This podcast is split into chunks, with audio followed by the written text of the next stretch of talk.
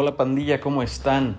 Esto es Vida Común y yo soy Daniel. Ya se la saben, este programa habla de lo que me pasa a mí, pero que le puede pasar a Alejandra, le puede pasar a Steffi, le puede pasar a Gerardo, mi vecino, o le puede pasar a Rafa. El día de hoy es un episodio muy especial, no solamente porque estoy haciendo el segundo capítulo de algo que nunca pensé que iba a, a despegar, que iba a lograr aterrizar, que siempre lo tuve en la cabeza, pero por alguna razón no me animaba a hacerlo. Hoy estoy grabando el segundo capítulo, me da un gusto enorme, pero además coincide con otro evento sumamente importante para mí.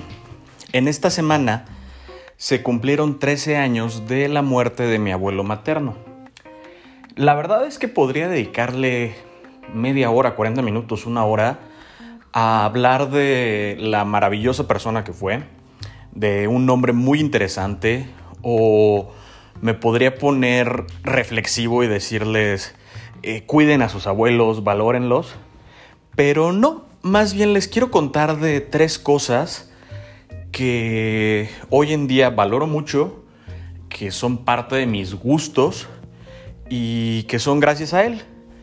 Y seguramente todos ustedes tendrán una o dos cositas que hasta cuando la gente los ve les dice, ay, agarras el taco igual que tu abuelo. Justamente de esas cosas son de las que les quiero hablar hoy. Así que comenzamos con esta pequeña lista. Ok, la primera actividad tiene que ver directamente con el oficio de mi abuelo.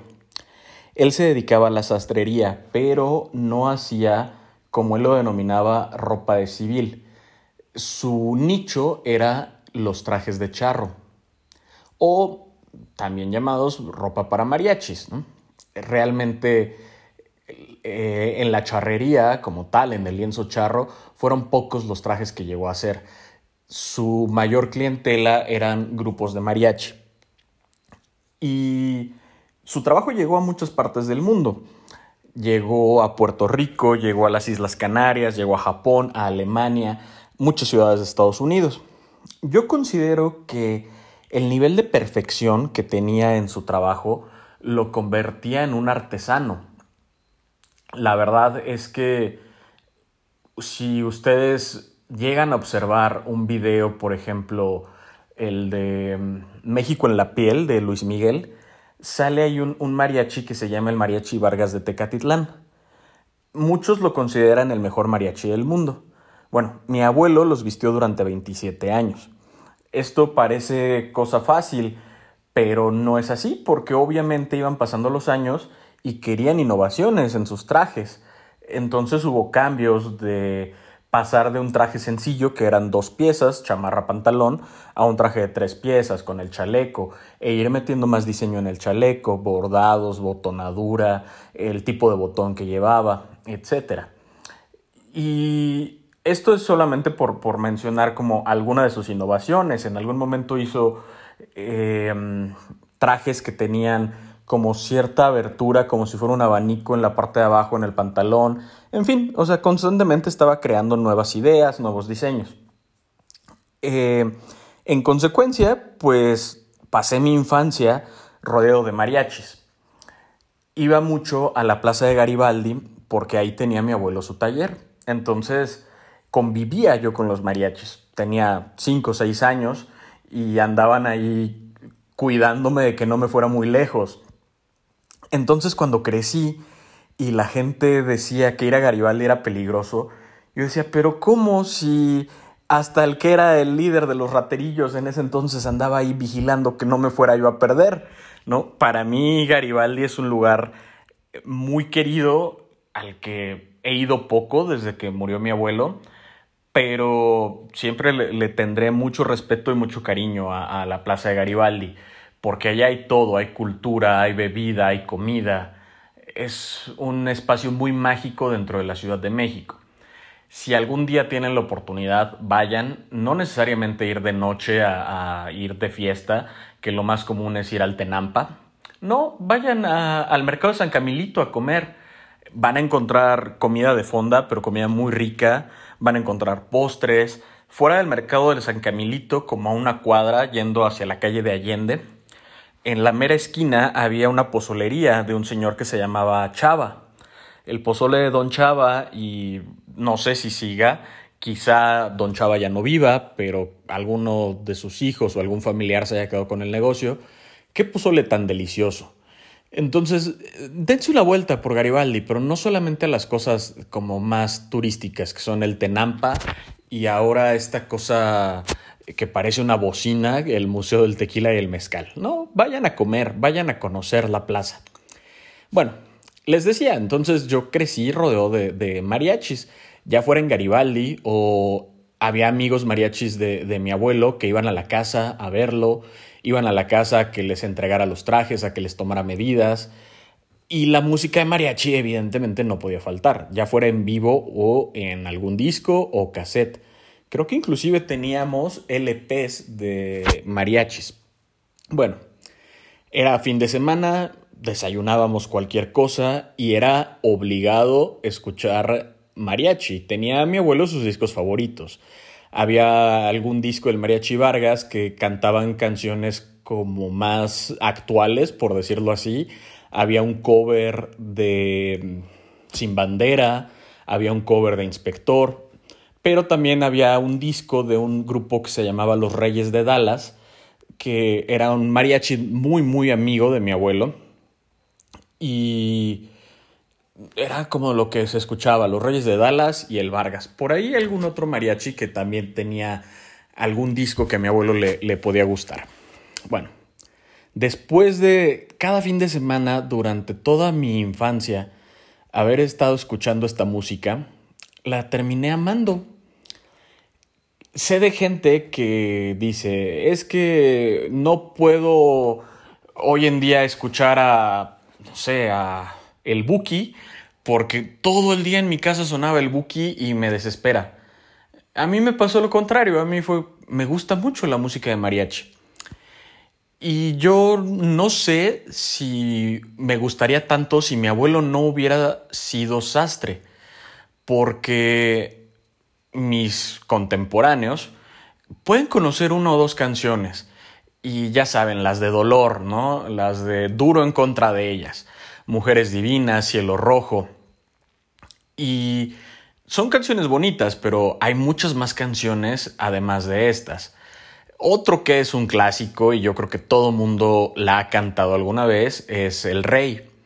Bueno, es una muy buena canción, sin embargo, los invito a que abran más su, su repertorio de mariachi, ¿no? Eh, hay canciones que solamente son instrumentales, eh, creo que se llama Poeta y Campesino, es solamente instrumentos, no hay nada de letra, pero es una canción preciosa.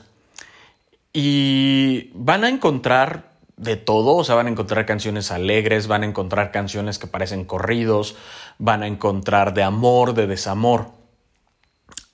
Hasta seguramente debe haber como, como canciones que sean eh, de pérdida de, de, de, algún fallecido. Y más, más que yo quererles decir como busquen tal canción, busquen tal mariachi, Seguramente si abren cualquier aplicación, llámese Apple Music, Spotify, lo que sea, o buscan en YouTube mariachis, les va a salir una playlist muy variada. Dense chance, escúchenlo. Yo creo que mucha gente asocia mariachi con fiesta, con vamos a echarnos unos tequilas o es la noche mexicana. No, hay canciones de mariachi para cualquier momento, para cualquier día. Tan es así que en este confinamiento descubrí un grupo que se llama Metaliachi. Ellos hacen una combinación de canciones de rock clásico, de este rock de estadio. Ya saben, eh, Guns N' Roses, Bon Jovi, em, no lo sé, eh, Ronnie James Dio, Slayer, y las tocan en versión mariachi. Hay canciones que por sí solas, digamos en la versión original, tienen un desafío porque tienen partes instrumentales complejas. Y no solamente las tocan, sino que las logran adaptar y es una cosa muy divertida.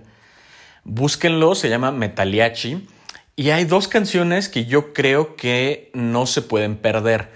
Una por la complejidad instrumental que tiene hacerlo en esta versión es Raining Blood, que originalmente es una canción de Slayer. Eh, más allá de... No, no, no quiero que presten tanto atención a la letra, sino escuchen la versión original y escuchen la versión de mariachi. Van a ver que es una cosa increíble. Y la otra es Hot for Teacher de Van Halen. La canción original a mí me gusta mucho, pero es mucho más divertida la versión de mariachi. Yo no sé si es buena o mala, solo sé que es una canción muy divertida. Entonces, escúchenlas denle oportunidad a la música de mariachi, no solamente para fiesta. Van a ver que encontrarán alguna canción que les va a gustar, que van a decir, esta canción refleja cómo me estoy sintiendo en este momento. Bueno, esto es el primer punto de, por llamarlo de alguna manera, los gustos heredados de mi abuelo. El segundo de los gustos heredados tiene que ver con el lugar donde mi abuelo pasó gran parte de su vida. Él era originario de un pueblo minero en el estado de Zacatecas. Sin embargo, durante su adolescencia emigró a la Ciudad de México y en su vida adulta, cuando rondaba los 40, 45 años, construyó una casa en Tizayuca, Hidalgo. Tizayuca, estamos hablando de mediados de los años 80, era un pueblitito donde realmente no había nada. Yo pasé parte de mi infancia, estamos hablando de los noventas y primeros cinco años de los dos miles en Tizayuca y no había la facilidad de voy al Oxxo, era voy a la tiendita de la esquina. No había, por ejemplo, actividades de decir quiero ir al cine, quiero ir a jugar a las maquinitas. Había un solo lugar para maquinitas y siempre estaba atascado.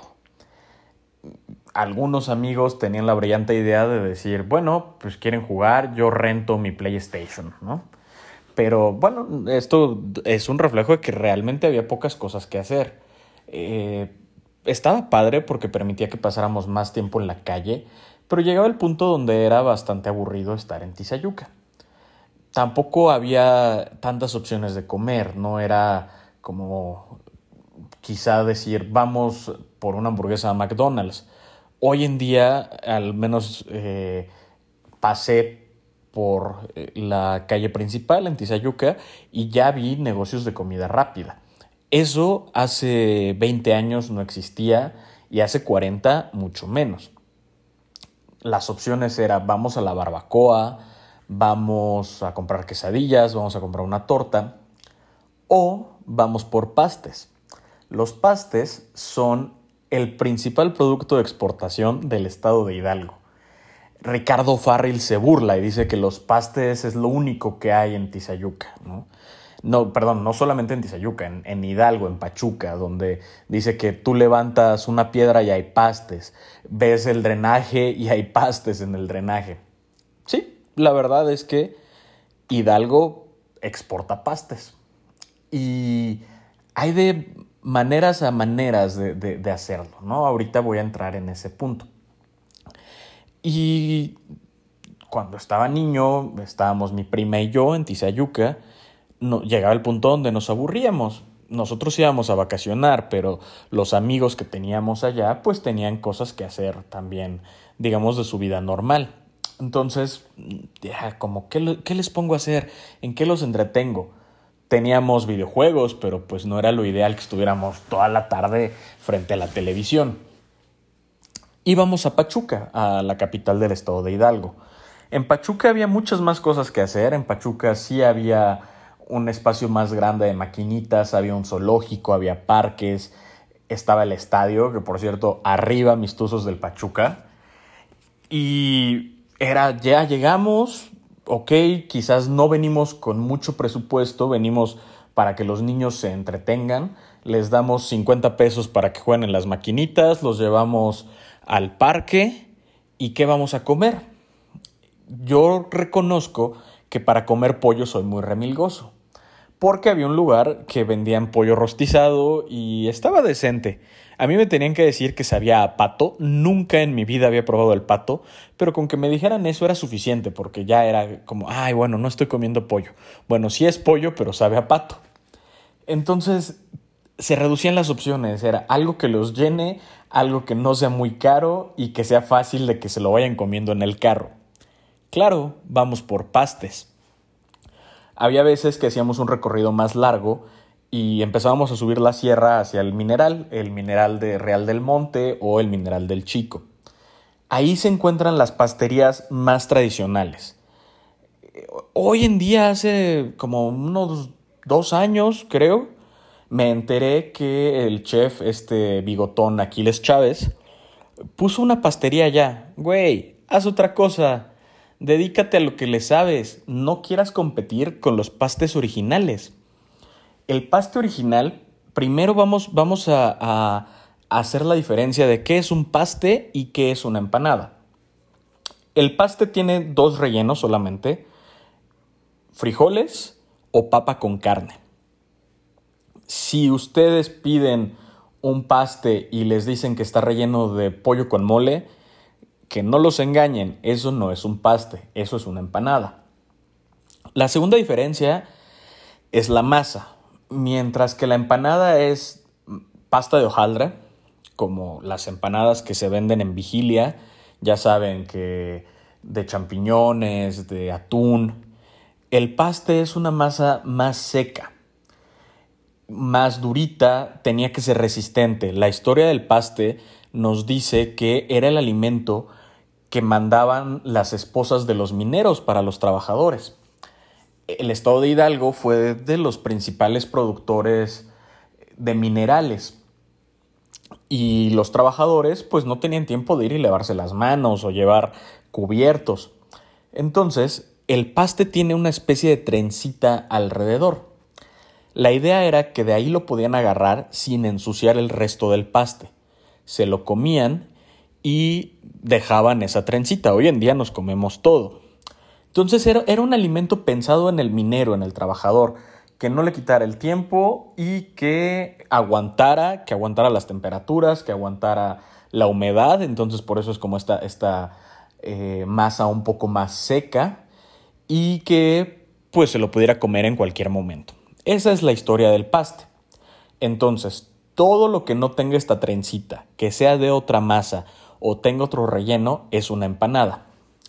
Nosotros comíamos de todo, o sea, nosotros, a mí siempre me gustó el de frijoles, entonces quizás sí pedía un paste de frijoles, pero también una empanada de manzana, por ejemplo. No teníamos inconveniente, ¿no? Sí, sí sabíamos cuál era la diferencia. Sí decíamos quiero una empanada de una empanada hawaiana, no decíamos quiero un paste hawaiano. Bueno, los pastes se han ido saliendo de Hidalgo gracias a algunas franquicias. Está Duques y está Pastes Quicos. Por favor, si pueden no comer en estas franquicias, evítenlo. O sea, si de verdad están en medio del desierto y lo único que hay es un pastes quicos, bueno, pero no lo hagan por ejemplo, algo que a mí no me gusta de, estas franquicias es que todas las, las, empanadas las preparan con la misma masa que los pastes. Eso no se hace. O sea, no le quieras vender a la gente un paste que no es paste. Es mejor que le digas, esto es una empanada y te lo van a comprar y quizás les guste más que si les dices que es un paste. La honestidad no se castiga. Yo creo que la única pastería fuera de Hidalgo que he conocido y es rica se llama Pasteco. También es una franquicia, pero es una franquicia bien hecha. O sea, es una franquicia que tiene sus dos pastes tradicionales. Ellos agregan uno más. Yo no quisiera aventarme un debate con ellos porque cada quien tendrá su punto. Ellos también consideran que es un paste porque está relleno de un guisado típico hidalguense. Entonces, bueno, el paste es hidalguense, este guisado que es una especie de pollo pibil, de pollo en achiote, también es hidalguense, Quizá pudiera ser un paste, no lo sé, pero son muy ricos. Tienen empanadas rellenas de esquite, empanadas hawaianas, de atún muy picantes, por cierto, el de atún es horriblemente picante, y empanadas dulces. Eh, yo he visto sobre todo muchos pastecos en la carretera, ya saben, eh, la gasolinera con su tienda de autoservicio y algún restaurantito en la carretera hacia mm, Querétaro he visto un par. De, Ciudad de México, en dirección de Ciudad de México a Querétaro hay uno y de Querétaro a Ciudad de México hay otro. Eh, si van en carretera y pueden decidir qué comer porque es un viaje largo, pruébenlos. Eh, miren, en carretera uno opta por un subway o por un café o cualquier cosa así rápida. Prueben un paste, les va a gustar prueben pastecos. Si están en Ciudad de México, también hay pastecos en Ciudad de México. Hay uno muy cerca de la Basílica de Guadalupe. Háganlo, les va a gustar. Y es otra de las cosas que le agradezco a mi abuelo que me haya transmitido ese gusto. Constantemente íbamos a Pachuca, íbamos a buscar pastes, íbamos a buscar no solamente pastes, sino los que fueran los mejores pastes de repente era, no, pues ya comimos estos que están enfrente del estadio y están muy ricos. Oye, pero es que me recomendaron unos que están en la colonia eh, Chalala. Es, es una colonia que hoy en día es famosa porque si han visto el video de Mon Laferte con Guaynabichi, el de Plata Tata, está grabado en esa colonia en Pachuca. Entonces alguna vez nos, nos recomendaron unos pastes que estaban por ahí y fuimos. Era como la aventura del paste, de a ver, ahora dónde vamos a ir. Y había veces que pues era en una casa, en un restaurante como en forma, en un local que daba a la calle. En fin, era una aventura buscar nuevos y deliciosos pastes. Entonces fue otra, otra cosa que mi abuelo me transmitió el gusto por ello, ¿no? Eh, yo conozco muchas personas que ni siquiera saben lo que es un paste o pues dicen no me gusta porque no han probado un paste rico. Si ustedes van a Hidalgo, si ustedes van de Pachuca hacia arriba, de Pachuca hacia la sierra, hacia el mineral, prácticamente cualquier paste que prueben va a estar muy bueno. Si no tienen la oportunidad de ir a Hidalgo, intenten con Pasteco. Es un paste hidalguense al alcance de cualquier persona fuera de Hidalgo. Este es el segundo punto y mi segunda recomendación. El último, pero no menos importante de los gustos heredados, tiene que ver con la forma en que pasábamos los fines de semana mi abuelo y yo. Nos sentábamos a ver la televisión, comíamos pistaches o comíamos cacahuates. Él era muy fan de las frutas secas y todas estas como semillas, frutas cristalizadas. Realmente no recuerdo que le gustara, por ejemplo, que los churrumais o los doritos. No, él era feliz con cacahuates, nueces, pistaches, piñones o algo de fruta cristalizada, un citrón, un limón.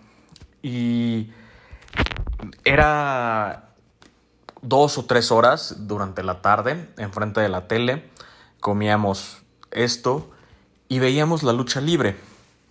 Me acuerdo perfectamente de luchas que hoy en día se han vuelto casi clásicas y que me tocó verlas con mi abuelo.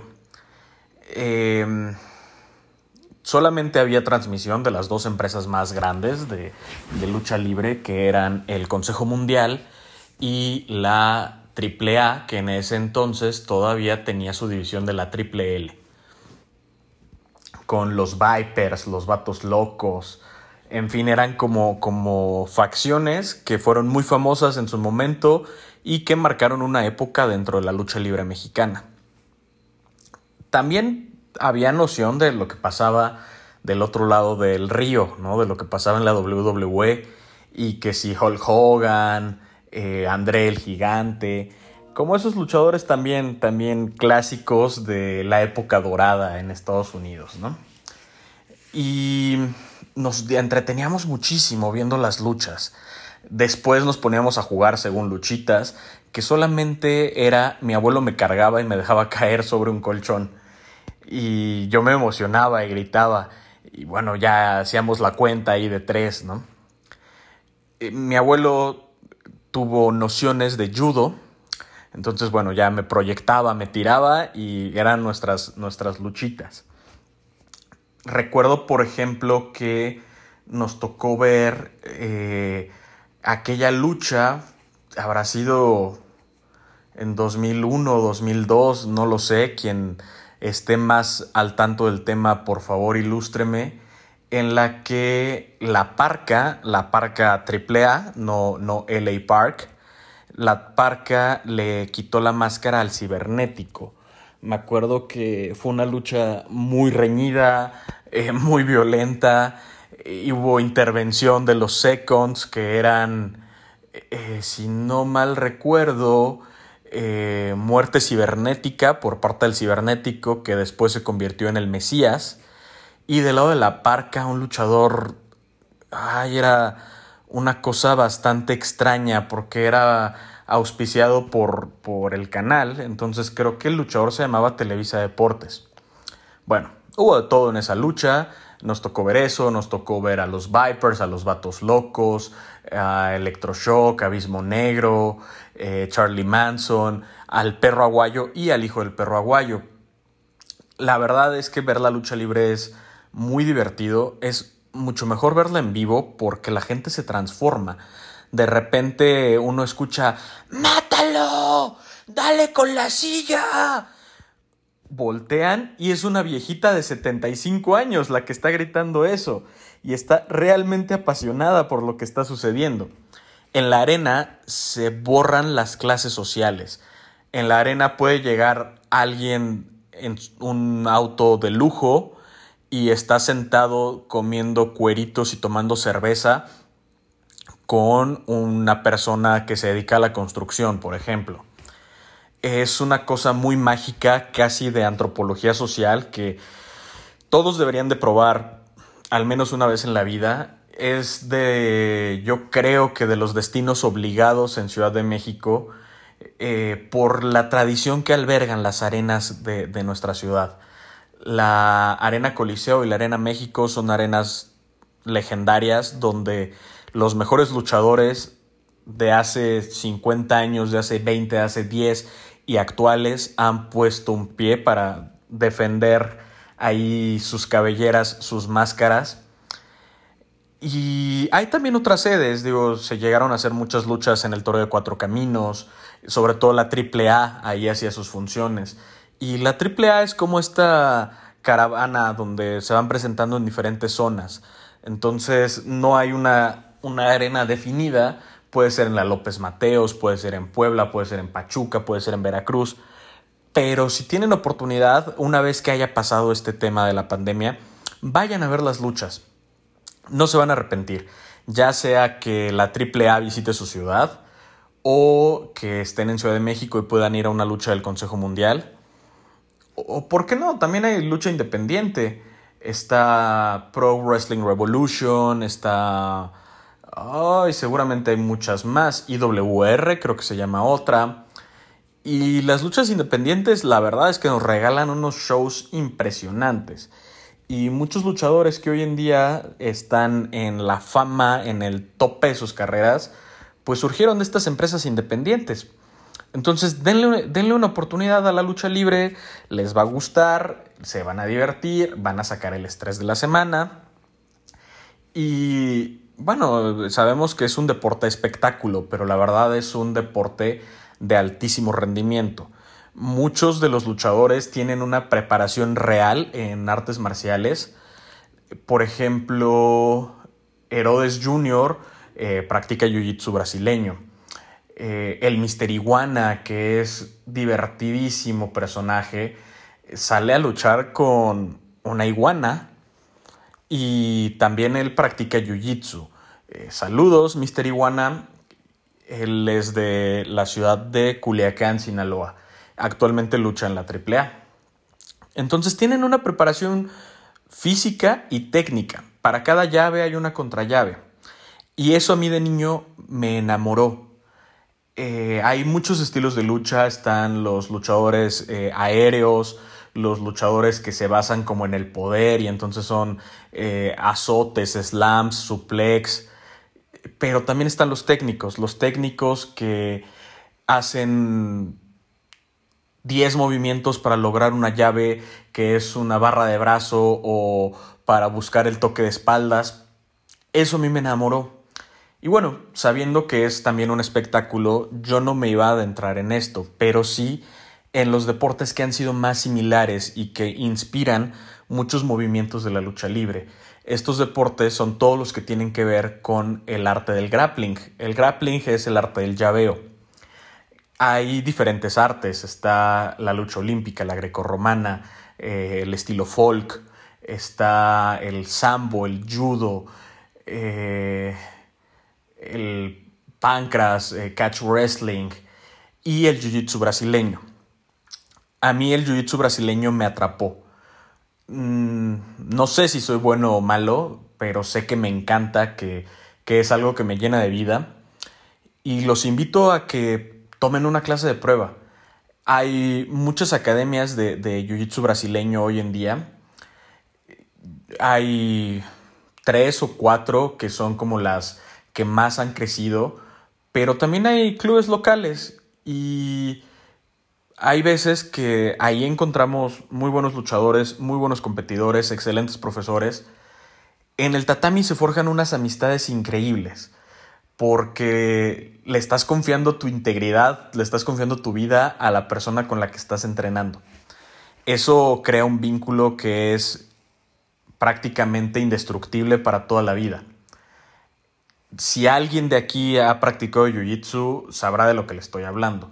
A los que no, en serio, si tienen dudas y no saben dónde hay una academia, escríbanme, escríbanme a través de mis redes sociales, ya saben, Hyugita en Instagram, Hyugita con Y.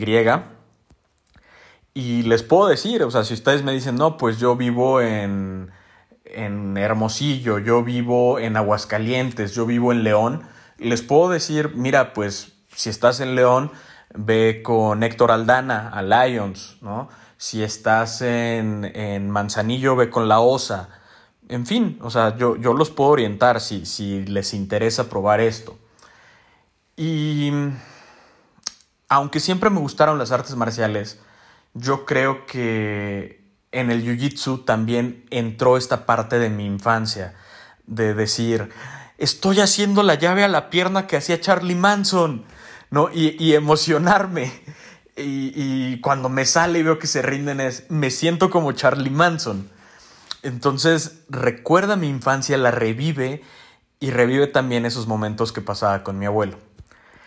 Estos son los tres gustos que heredé de mi abuelo. Seguramente hay muchos otros, pero fueron los tres de los que hoy les quise hablar. Eh, gracias abuelo, gracias por no solamente por esto que me inculcaste, estos gustos, sino también por muchas lecciones de vida que me diste y porque siempre creíste que yo podía hacer bien las cosas. Siempre creíste que lo que yo hiciera iba a ser el mejor en esto. No sé si lo soy o no, pero intento cada día dar lo mejor de mí. Por favor, eh, cuéntenme qué cosas, qué gustos, qué tradiciones ustedes aprendieron de sus abuelos. Les repito, me pueden encontrar en redes sociales como Hyugita en mi Instagram. Y ahí déjenme comentarios, háganme saber si alguien me dice, a mí me encantan los tacos de tripa porque era lo que comía con mi abuelo. Cuéntenme, cuéntenme también dónde hay unos buenos tacos de tripa. O yo aprendí a hacer autos a escala porque era lo que hacía con mi abuelo. De todo eso platíquenme. ¿Qué les dejaron sus abuelos? Y no me vayan a decir que la herencia, por favor, o los terrenos por los que se están peleando cada año nuevo. No, no, no. Cuéntenme tradiciones y gustos que sus abuelos les hayan dejado. Bueno, soy Daniel, esto es Vida Común y nos escuchamos en la próxima. Adiós. Por último, quiero agradecer a todas las personas con las que alguna vez he platicado acerca de la vida de mi abuelo. Voy a mencionar algunos, Miroslava, Mercedes, Alejandra. Digo, seguramente la lista es mucho más amplia porque en 13 años he hablado de esto n cantidad de veces Patricia, gracias porque fuiste una gran amiga cuando mi abuelo estaba muy enfermo. A todos ustedes muchas gracias y nos escuchamos la próxima semana.